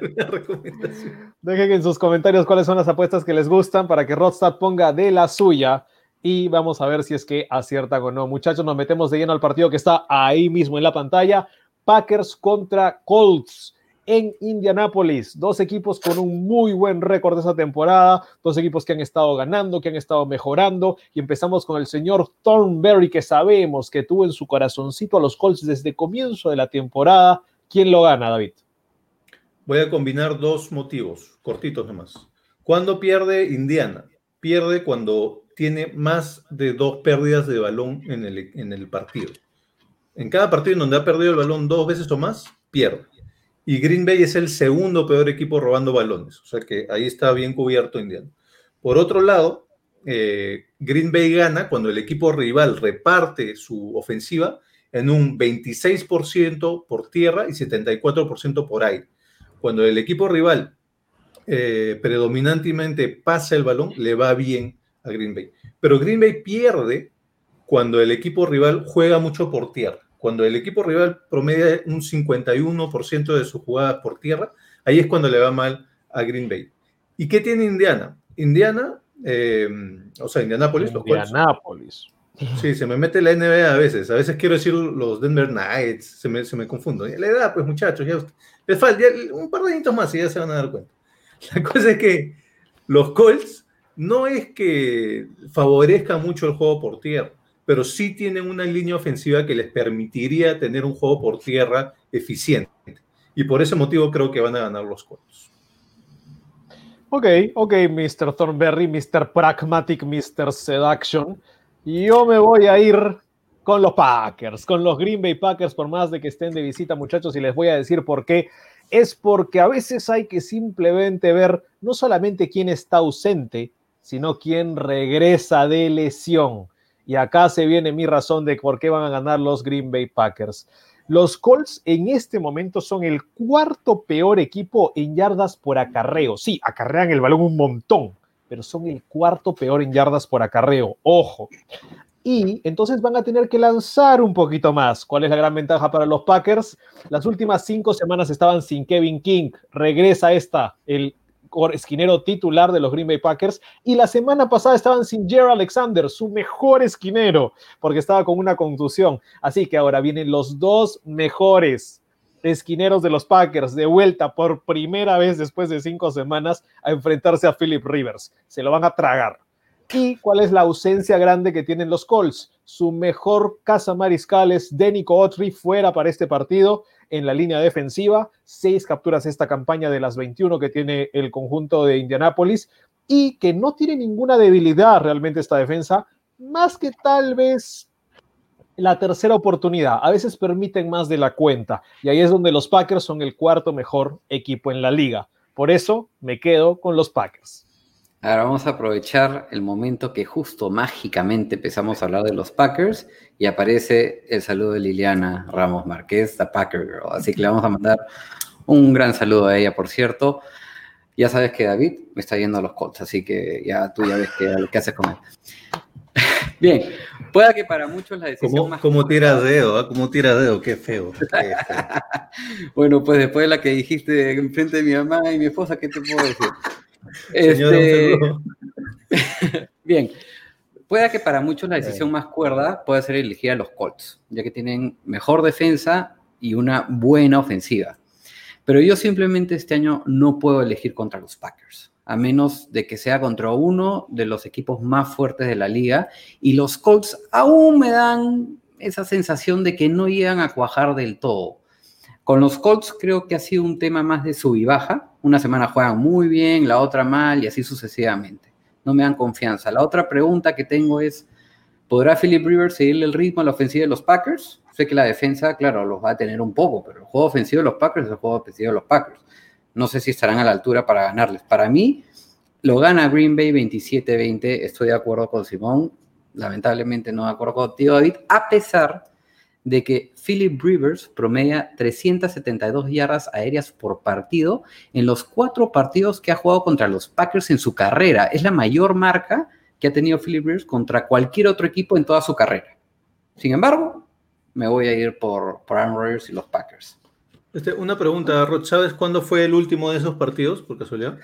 ¿Lo tienes ahí? En el 55. Ah, no, no, no, no, no, no, no, no, iba- no, no fue hace mucho, ojo, era cuando estaba igual Rogers y Rivers en cancha. Y es más, Aaron Rodgers salió a dar una entrevista el martes, hace un par de días, en el Pat McAfee Show, que prácticamente está ahí todos los martes, ya lo entrevistan a- a- a semanalmente, y él habla de que una de las cosas que más le entusiasma de este partido es Philip Rivers, y que lo admira demasiado. Así que va a ser un partido sin duda muy interesante. Les agradezco, por cierto. Estoy viendo ahí algunos comentarios de apuestas. Las voy a poner, no, no se preocupen, las voy a poner ya en cuando estemos hablando de las apuestas para que esté más. Ahí tomamos la decisión, muchachos. El, el Y sí, último de eh, partidos Liliana fue el año pasado, por si acaso. Ahí está, ¿ya Ah, ven? ah. Reciente la cosa. Y Liliana nos recordaba el retorno de Jared Alexander, como les dije, no solo él, también Kevin King. Eso, échenle un vistazo en el partido, porque los, los alas abiertas jóvenes de los Colts han estado también en su baja, como dijo Roth. Nos vamos con el encuentro divisional más atractivo, tal vez en esta semana, en mi opinión, de todos los juegos Sí. divisionales. Del señor David Thornberry quiere hablar. Ah, muy bien, muy bien. Me parece que el señor David Quiere Thornberry tiene. quiere emitir opinión. Ahí está, diga usted. Sí. Es que antes de pasar al siguiente partido, solo quería responderle rápido a, a Omar, que me está hablando del Tao. Omar, gracias por, por preguntar por el Tao. Eh, vamos a intentar, no estoy seguro. Cuéntame qué jugador, de qué jugador te gustaría que hablemos en el Tao y voy a ver si, si logramos hacerlo suceder. Para los que no saben, el señor David Thornberry no solo es el pragmático y nuestro queridísimo seductor, sino también tiene el podcast de El Tao de la NBA, en el cual habla de jugadores de la historia del NBA y también los relaciona con algunos jugadores del presente de la NBA. Y ahora que ha pasado el draft de la NBA, seguramente ya empezará a crear algo de material para la próxima temporada del Tao de la NBA que estará viniendo ya en 2021. Ah, no se olviden que somos parte de Rebeldía Deportiva. Para más información ingresen a Facebook y a Instagram en Rebeldía Deportiva. Encontrarán los podcasts como el Tao del NBA, el señor David Thornberry, este hermoso podcast de Casco Parlante, ahora también en formato en vivo para que vean nuestras horribles caras. Y por supuesto también para que chequeen en primera nomás el podcast del fútbol peruano, que también está ahí, lo están rompiendo, y que después de esa transmisión en Rebeldía Deportiva, si desean, pueden quedarse más tardecito. El partido de Alianza Lima es el que estarán teniendo a las 3 de la tarde con eh, comentarios de nuestro panel de expertos de fútbol peruano. Am, bueno, pasamos entonces de lleno al siguiente encuentro y a mí me parece el partido de la semana simplemente por los fireworks, simplemente por las chispas que van a sacar. ¿A ustedes les parece que este es el mejor partido de la semana, muchachos? Eh, qui- Quizás por lo que pasó en el primer partido sí, pero yo estoy más tirándome por el Colts Packers como partido de la semana. Yo, el de lunes, el de lunes probablemente. Yo me quedo con este, les digo, ¿ah? porque creo que los Raiders le merecen un poquito más de crédito. Pero empecemos entonces, empiezo yo muchachos con este Raiders Chiefs en eh, Las Vegas. Eh, viva Las Vegas muchachos, pero no.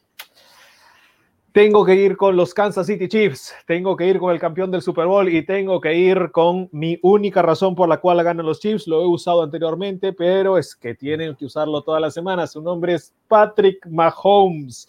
66.9% en completiones, 8.2 yardas por pase, 25 touchdowns, una intercepción todo el año. Hay que hacer una canción, una oda a Patrick Mahomes realmente con lo que ha hecho esta campaña y nadie habla de él como candidato a MVP. Dios, una blasfema, blasfemos todos. Pero hay otro dato interesante que Patrick Mahomes apoya, que es que en sus 22 años como entrenador en la NFL, Andy Reid tiene 18 y 3 en temporada regular después de una semana bye, después de una semana libre. Y los Chiefs vienen de semana libre en esta semana. Es más, las últimas dos veces que los Chiefs salieron de bye week, jugaron contra los Raiders en 2018 y en 2019 y con Patrick Mahomes, Kansas City ganó los dos partidos, 40-33 en el 2018 y 40 a 9 en el 2019. Así que hará de nuevo 40 puntos el equipo de Kansas. Yo digo de que sí. Así que si quieren, por ahí hay una apuesta, por ahí hay algo que le pueden dar a Rodstad. Cuidado con los Chiefs esta semana, la van a romper. Rodstad. Yo no, yo no sé si hagan 40 puntos, pero lo que sí sé es que los Reyes les metieron 40 puntos en el primer partido que perdieron los, los Chiefs. Vienen de una semana de bye, efectivamente, y se enfrentarán a este único equipo que les ha ganado en la temporada. Sin embargo, no creo en un mundo en el que los Raiders estén invictos contra los Chiefs en una misma temporada. Creo que esta semana de bye les ha servido tremendamente a los Chiefs, especialmente para ver videos de los Raiders y encontrar las claves y la creatividad necesaria en sus jugadas para sacar el partido adelante. Lo ganan Kansas 35-28 para mí. Me he sentido como James Winston. Con la pelota era mi una razón. Lo he lanzado y Simón me la ha interceptado, porque mi motivo iba a ser el récord de Andy Reid en semana de bye, que efectivamente gana más del 85% de los partidos. Este, eso quiere decir que Andy Reid es, uno, es un entrenador que sabe aprovechar el tiempo extra para prepararse muy bien. Además, creo en el tema del, de la venganza, de la revancha. Creo que los Chiefs estaban un poquito fastidiados. No sé si muchos saben, pero después de que los Raiders ganaron ese partido, se subieron al bus y dieron una vuelta olímpica en el bus para celebrar la victoria. Y eso no le gustó para nada a los Chiefs. Yo creo que por eso, por, la, por el récord de, de Bay de Reed y por el elemento de venganza, van a ganar los Chiefs. Ahora, no, no significa que los Reyes sean un mal equipo, o sea, los Reyes están haciendo las cosas bastante bien, solamente para que tengan en mente, desde la semana 8 están segundos en la liga en yardas acarreadas por partido, 190.7 yardas acarreadas por partido. Gran trabajo de Josh Jacobs y de Booker. Desde la semana 6, Derek Carr está lanzando en promedio para 9.3 yardas por pase. Es una distancia importante, interesante, y que evidencia la gran velocidad de sus receptores, empezando por Henry Rocks. Entonces, no están haciendo malas cosas, me parece importante mencionarlo porque creo que es un equipo bueno, y que los tres estemos de acuerdo en que ganar los Chiefs, bueno, simplemente no quiere decir que sean malos, simplemente dieron la mala suerte de enfrentarse a un león herido en los Chiefs, en una, que se está esperando una revancha y descansado, ¿no? Ahora, para los fantasy esta semana, decirles que Sammy Watkins podría no jugar este partido, si es que lo tienen, tengan cuidado. Y para los ya muy deep, deep fantasies, Jalen Richard también podría estar afuera. Muchos eh, equipos de PPR, de puntos por recepción, tal vez tengan al ágil eh, corredor de los Raiders.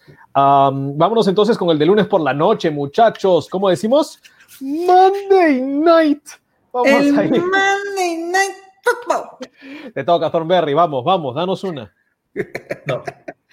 Ah, si te rehusas a hablar, estás quedando para que vas a cantar. Eso ya lo hemos quedado. Señores, nos vamos entonces con el Buccaneers eh, Rams, Rams at Buccaneers. El conjunto de Los Ángeles va a estar visitando Tampa Bay, va a estar visitando la Florida y va a visitar a Tom Brady. Rodstad, ¿quién se lleva este duelo de buenos equipos esta temporada? Y de revancha de quarterbacks. Esa es la primera vez que se enfrenta a Tom Brady y Jared Goff desde que los Patriots le ganaron a los Rams el Super Bowl 53. A ver, este partido es medio trampa para mí. Yo sé que muchos se aventurarán a elegir a los Bucks, pero un aspecto a considerar es que cuando juegan partidos de prime time, decepcionan. Y cuando juegan partidos contra buenas defensas, pierden. Solo se han enfrentado a las buenas defensas de los Bears y en dos ocasiones de los Saints y en las tres oportunidades perdieron. Tan mal les ha ido en prime time que Bruce Arians ha cambiado el horario de las prácticas de la tarde a horarios de la noche. Pareciera que la hora de dormir de Tom Brady es a las 8 de la noche y, si se van más allá empieza a, a, ¿no? Ahora, este equipo de los Rams creo que tienen una de las mejores defensas, si no la mejor de la liga. Su línea defensiva es de temer empezando por Aaron Donald, que ya lleva 9 sacks y su equipo 31 sacks. Están terceros en la liga. Y su secundaria, con Ramsey y Williams, complican a cualquiera. Permiten menos de 200 yardas por aire por partido. Están terceros en la liga. Vienen no solo de ganarle a los Seahawks, sino de interceptarle el balón dos veces a Russell Wilson y no dejarle anotar ni un solo pase de touchdowns. Y ya nosotros sabemos cómo reacciona Brady cuando se les complica los partidos. Creo que los Bucks la van a pasar mal y los Rams sacarán adelante el partido. ¿Sabían ustedes que los Rams están con un récord de 5 y 0 cuando van ganando en el entretiempo? Ojo con ese datito, ¿ah? El ataque de los Bucks dependerá de su juego terrestre, así que Ronald Jones, ay mamita linda, no quiero ser tú. Lo ganan los Rams 23-17 para mí. Thornberry, eh, ¿es un golpe de carnero o se lo llevan los piratas? Bueno, para mí este es el, partido de la semana porque podría emular una posible final de conferencia, ¿no? Entonces, por eso para mí este, este partido es muy atractivo. Y yo creo que lo van a ganar los Buccaneers. Y les voy a decir por qué. Pónganme la musiquita de Joe Parley, por favor. Este, Tampa Bay. No literalmente, no me puedo concentrar. bueno, Tampa Bay tiene la mejor defensiva terrestre de la liga. Eso quiere decir que los Rams van a tener que apelar mucho más de lo que quisieran al juego por aire. El problema de eso es que Jared Goff es sabido que tiene muchos problemas cuando lo presionan. En realidad todos los mariscales de campo juegan peor cuando los presionan, pero Jared Goff específicamente, ¿no? La presión para Jared Goff es su kriptonita. Y al mariscal de campo es una de las cosas que Tampa Bay hace muy, muy, muy, muy bien. De hecho, acá los datos. ¿ah? Tampa Bay es el equipo que más veces ha mandado blitz en el año y consecuentemente son el segundo equipo con más capturas a mariscales de campo. Además, son el cuarto equipo que más golpea al mariscal de campo. Eso definitivamente te incomoda y te saca de ritmo.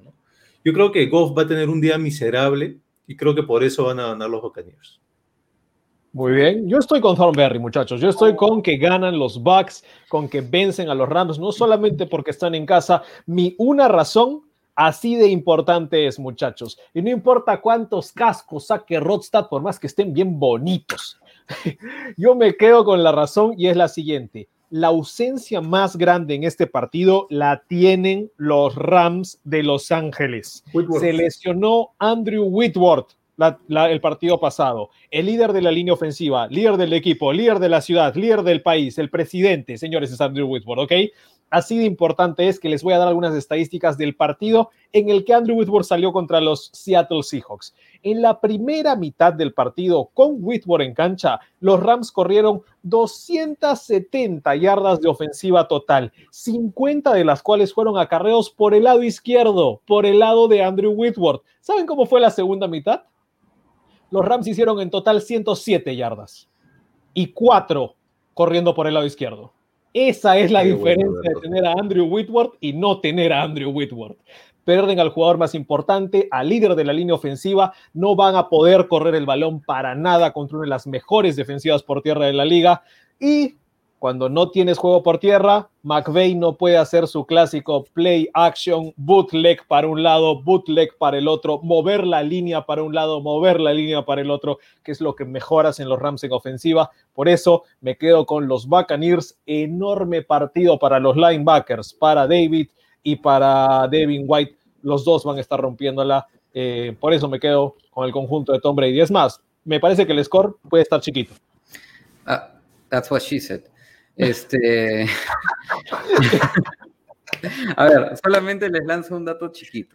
Este, una predicción. Todo una está chiquito, todo está chiquito. una predicción que la comparto con, con Toño Angulo, que le mando un fuerte abrazo. Aaron Donald estará con unas ganas de capturar a Brady. Ay, Brady, ojalá estés bien protegido con tus pads. Solamente voy a decir eso y ojalá puedas terminar el partido. Vamos a ver, ah, vamos a ver. Ya le está tirando ahí el bichito, el bichito de la lesión. Ah, señores, hemos terminado las predicciones para esta semana número 11 de la NFL, tanto de partidos de domingo como partidos de lunes. Eh, les repasaremos rapidito cómo quedaron nuestras predicciones de jueves para que se acuerden. Eh, levanten la mano quiénes les fueron a los Seahawks. Ahí está, el único. Terrible. ¿Perdón? Nos te mataron Ahora sí. Perdón. ¿qué, qué, qué- pasó? ¿Qué dijiste? Dijimos Simón, que levante la mano quién le fue a los Seahawks. Ah, David. Sí, el único. ¿no? Nosotros nos fuimos a los Cardinals y bueno, no nos fue bien. Ah, está, ya sí, búrlate. Ah, veremos, pueden jugar con nosotros el Piquen, pueden jugar con nosotros también el Eliminator Challenge, los estamos utilizando los de ESPN. Para eso, siempre en los comentarios vamos a estar dejando los links para que ustedes puedan participar. Y eh, vamos a estar también hablando de nuestra apuesta de la semana. Y gracias a los dioses del Olimpo. Tenemos auspiciador para la apuesta de la semana, muchachos. Gracias a MeridianBet, meridianbet.pe. Pueden encontrarlos ahí como meridianbet.pe para poder colocar las mejores apuestas, también apuestas de fútbol americano. ¿Quieres apostar en la NFL? Pues MeridianBet es tu mejor opción. Una casa de apuestas que está metiéndose con fuerza en el territorio peruano, pero que funciona a lo largo de todo el, territorio de habla hispana. Um, ya saben, entren al link de Meridian Bet, pongan sus apuestas, tienen excelentes promociones y nosotros les vamos a dar una Meridian Bet apuesta de la semana. ¿Qué es lo que hemos hecho, muchachos? Hemos colocado los cuatro partidos que tenemos más seguros en nuestra mente eh, y en nuestro corazón. Y Dios, por favor, que funcionen. Y los hemos juntado en una combinada para poder conseguir mucho, mucho, mucho dinero, o al menos un poquito. Vamos a colocarle en total entre los tres solamente una cantidad mínima, porque vamos a estar haciendo esto todas las semanas, entre los 3, 3 dólares. um, entre el partido del triunfo de los Chiefs ante los Raiders, combinado con triunfo de los Chargers ante los Jets, triunfo de los Patriots ante los Texans y triunfo de los Steelers ante los Jaguars. Son los cuatro que más nos gustan, los combinamos y esperamos poder sacar y les contaremos en el siguiente episodio de Casco Parlante cómo nos fue en esa apuesta.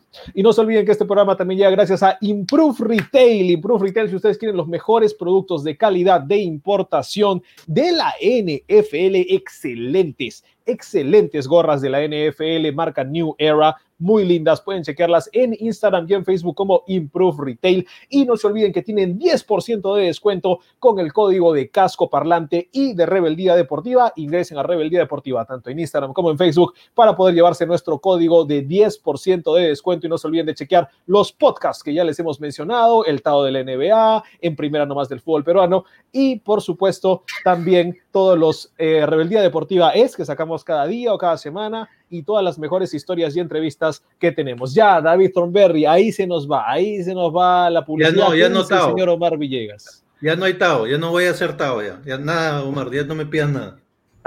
mire, mire, mire, mire, lo que ponga, pone Omar sobre nuestra apuesta Merida. Dice, esa apuesta ya se cayó porque este es el Eliminator ya, no, ya no hago nada para ti, Omar, olvídate del Tao, ya no hay. Bueno, no sabemos, no sabemos. Tal vez eh, solamente se lesionan la mitad de los jugadores de los Chargers, nada más. Le pasó a Rodstad, pregúntenle, uh, y a los 49ers. Um, cerramos entonces los anuncios, muchachos, para entrar ahora a nuestros pozos individuales de apuesta. Por supuesto, el pozo Rodstad, el pozo romántico, el pozo pragmático. Son los tres pozos de apuesta individuales que tenemos. La carrera a tratar de ver quién es el mejor apostador de estos tres señores que ustedes tienen acá. Y aquí está la carrera, como se está viendo hasta este momento. Como ustedes pueden ver, Rodstad empezó terrible en las primeras semanas y de ahí repuntó de manera magnífica. El señor Thornberry empezó muy bien y en las últimas semanas se ha caído. Ustedes apuestan todo lo contrario, al parecer. Eh, yo, yo, yo estuve ahí a media tabla, de ahí subí y ahorita ahí manteniéndome en primer lugar. Eh, ¿Algo que decir, muchachos, hasta ahora? Bueno, la, la, gráfica a mí me entusiasma mucho y, y yo creo que con, con, la ayuda de la gente en esa tercera apuesta, creo que, creo que vamos a, a, a pasarte finalmente, mi querido Simón. ¿Tenemos el gráfico de barras, David? ¿Por casualidad sí. no?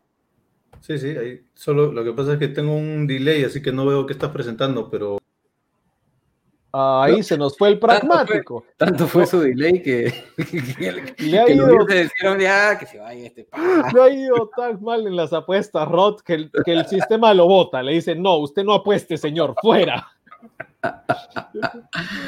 Uh, ha, estado, ha, estado, yendo con apuestas bien arriesgadas Thornberry en las últimas sí. semanas. Se lanzó las clásicas mitad de partido, fin de partido. Eh, la de los pateadores le está gustando mucho. No le ha funcionado esa temática. Tal vez deba regresar a, a sus apuestas más seguras a, al comienzo de la temporada.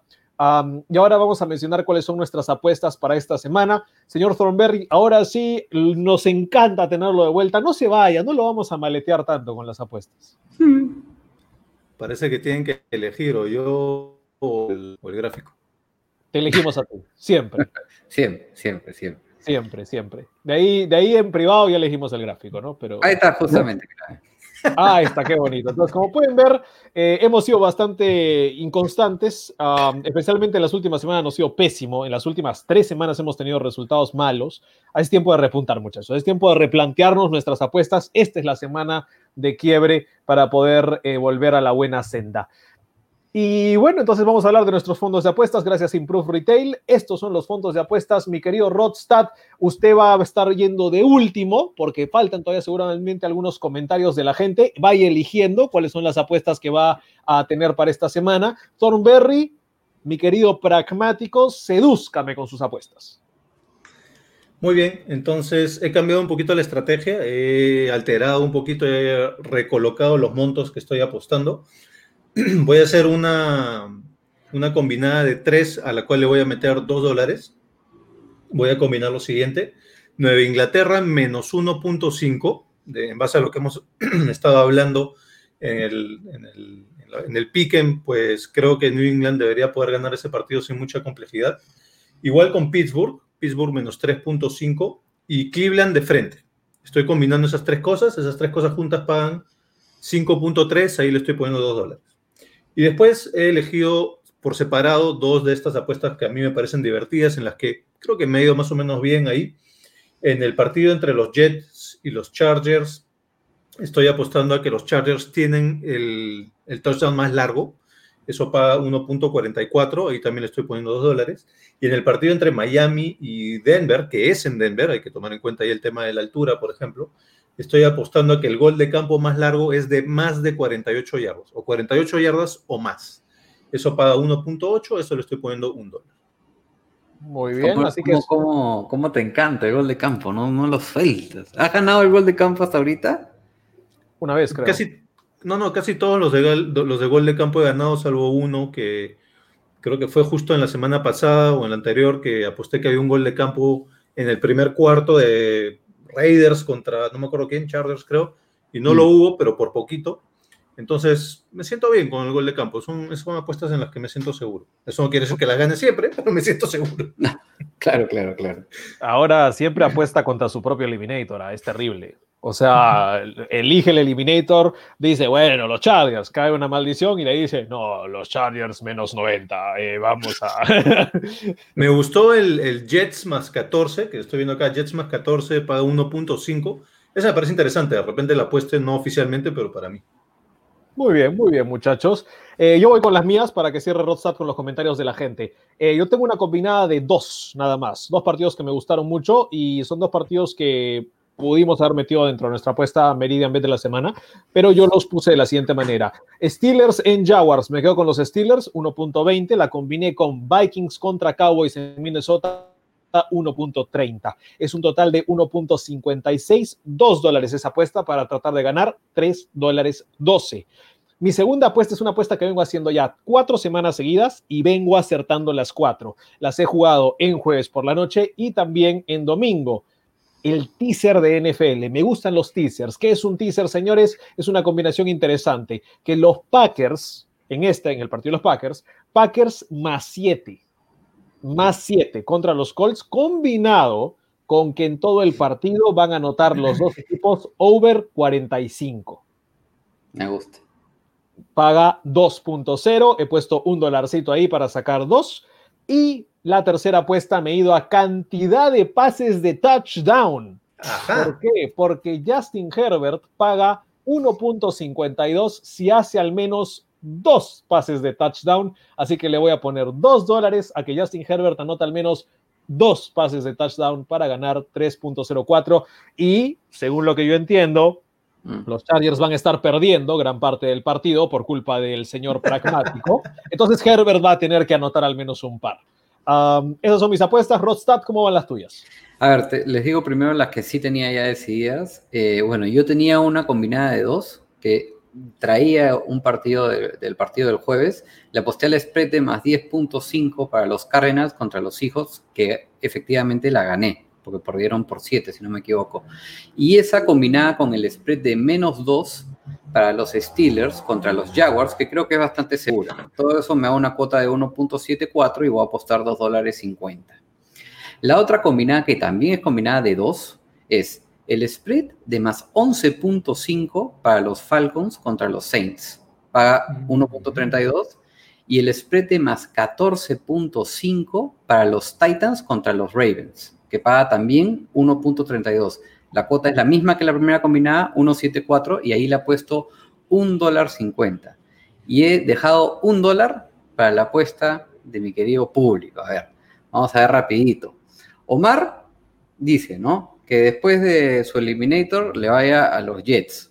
No sé si me da como para irle a los Jets, quizás sí con la diferencia de puntos. Marvi Carrasco, a quien le mando también un saludo, dice, el spread menos 4 para los Vikings contra los Cowboys que paga 1.62.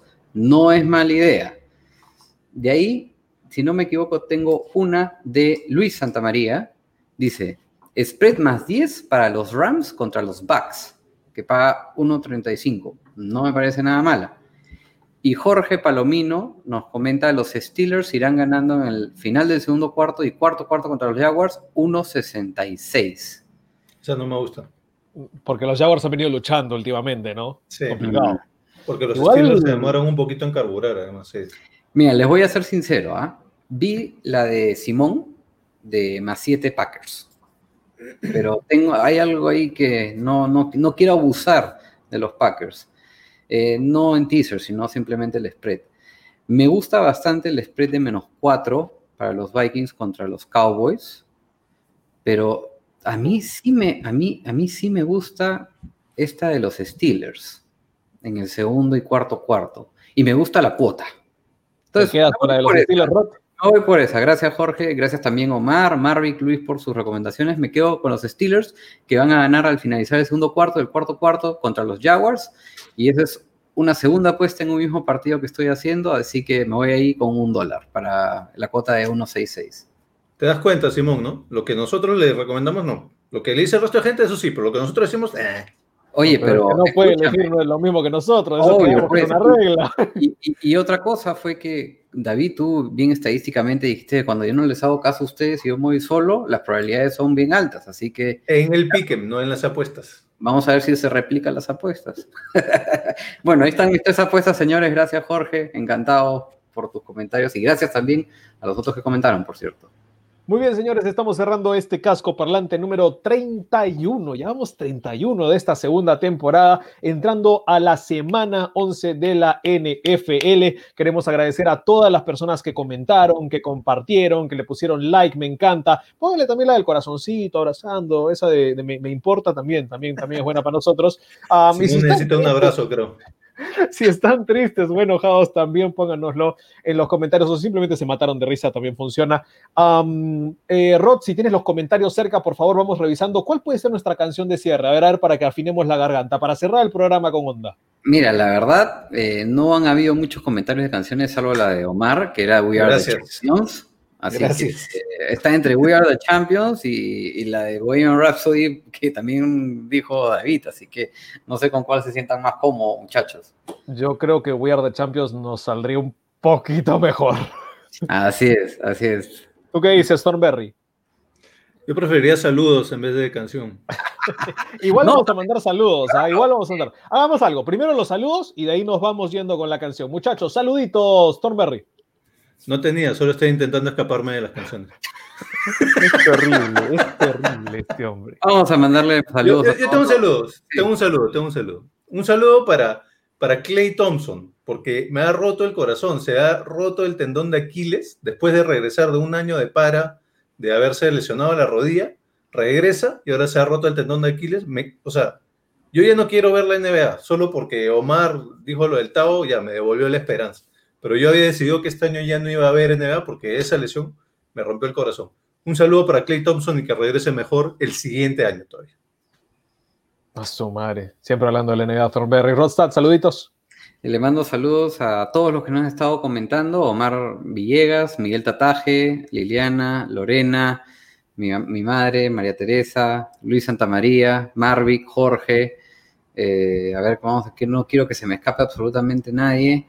Eh, Toño Angulo, y, bueno, y a todas esas personas que en algún momento entraron y que se tuvieron que ir por temas de tiempo, acá estamos probando algo nuevo para ustedes, para que no solamente nos escuchen, sino vean nuestras caras, nuestros cacharros acá. Espero que no, no, ocasionemos pesadillas hoy en la noche. Y, y, bueno, un fuerte abrazo a ustedes también, ¿no? Por cierto. Bueno, mis saludos van este, para para mi hermana, para mis hermanas, en verdad voy a mandar saludos para mis dos hermanas, para Martina Carpio, que está viniendo a la ciudad de Lima, eh, y ahora en más de una semana, un poquito más de una semana. Eh, saludos para ella, eh, que la quiero mucho, y también para Aileen Carpio, que está en estos momentos en Berlín. Saludos para ella, para mi sobrinita Nia, y, por supuesto, para el papá de Nia también, el novio de mi hermana es Dara Smith, excelente DJ. A ver si le voy a pedir si nos hace una musiquita o algo ¿ah? para el programa. Vamos a ver. ¿ah? Estuve ahí compartiendo en mi Facebook, si lo quieren ver, su última presentación, lo caso. Buenísima y bueno, saludos para ellos. Y también, antes eh, de que me digas eso, Thornberry, saludos para la gente de nuestro fantasy, para nuestra liga de fantasy de casco parlante. Muchachos, ustedes son lo máximo. Gracias por siempre participar. Saludos para Cristian Rodríguez, que por fin se va a poner las pilas y va a empezar a poner sus alineaciones a tiempo. y para todos los que están participando en nuestra liga de fantasy. Dígame, Thornberry. ¿Cuántos hermanos y hermanas tienes? Porque ya has mandado saludos como a 20 personas, creo. Tengo tres hermanas y dos hermanos. Bueno, eh, cerramos los saludos muchachos y vamos a afinar las voces, vamos a cerrar con la canción de la semana para ya irnos de este casco parlante en vivo. Entonces, este, We Are the Champions, a ver.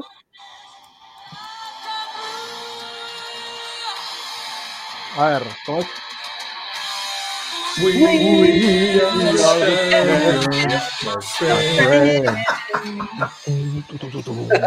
¡Chao, gente! Adiós. Three, two, uh, one. Man, it feels good to be. Let's go to work today. Let's go. Everybody moving. This is where you get a job, man. Compete. One day at a time, one rep at a time. Let's go to work, boys.